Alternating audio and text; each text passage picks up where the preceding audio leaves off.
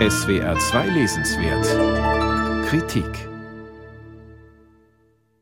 Nach dem Fall der Mauer und des Eisernen Vorhangs herrschte eine Zeit lang die optimistische Vorstellung, dass nationalstaatliche Grenzen überhaupt obsolet sein könnten. Die Lobredner der Globalisierung sahen eine Epoche nicht nur des grenzenlosen Warenverkehrs und der kommunikativen Vernetzung heraufziehen, sondern ein Zeitalter der Vanishing Borders für Menschen in einer borderless world. Der Soziologe Steffen Mau erinnert an diese Positionen der Globalisierungseuphorie, um seine Diagnose von der Rückkehr der Grenzen, ja ihrer zunehmenden Befestigung in der globalisierten Welt der Gegenwart, umso entschiedener davon abzusetzen.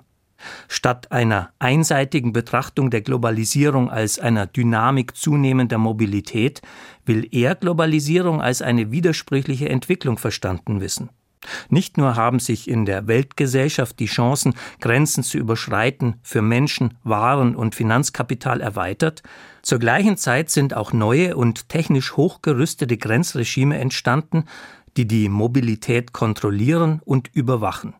Rebordering heißt dafür der soziologische Begriff, von dem Steffen Mau in seinem Buch Sortiermaschinen die Neuerfindung der Grenze im 21. Jahrhundert eine plastische Anschauung gibt.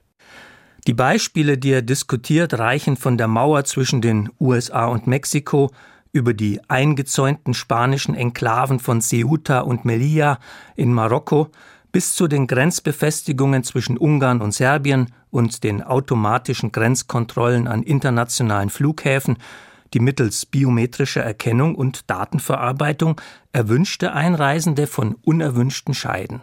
Smart Borders treten anstelle der alten Schlagbaumgrenzen, ja, teils weiten sich die Grenzregime über die klassischen Territorien der sogenannten Container-Nationalstaaten aus und verlagern sich in Gebiete, wo die Rechtsstandards liberaler Staaten nicht mehr gelten und man so die normativen Ansprüche etwa des Asylrechts umgehen kann. So wird etwa Niger zur ausgeweiteten Grenzzone der Festung Europa, wenn man Migranten dort festsetzt und an der Weiterreise nach Norden hindert. Immer mehr Rückübernahmeabkommen werden geschlossen, und die reichen Staaten zahlen Geld an Ärmere, damit diese Migration verhindern.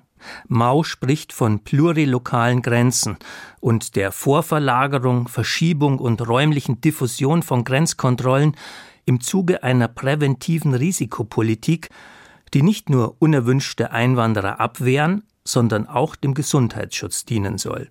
Grenzschließungen und Reisebeschränkungen in der Corona-Pandemie bieten dafür aktuelle Beispiele.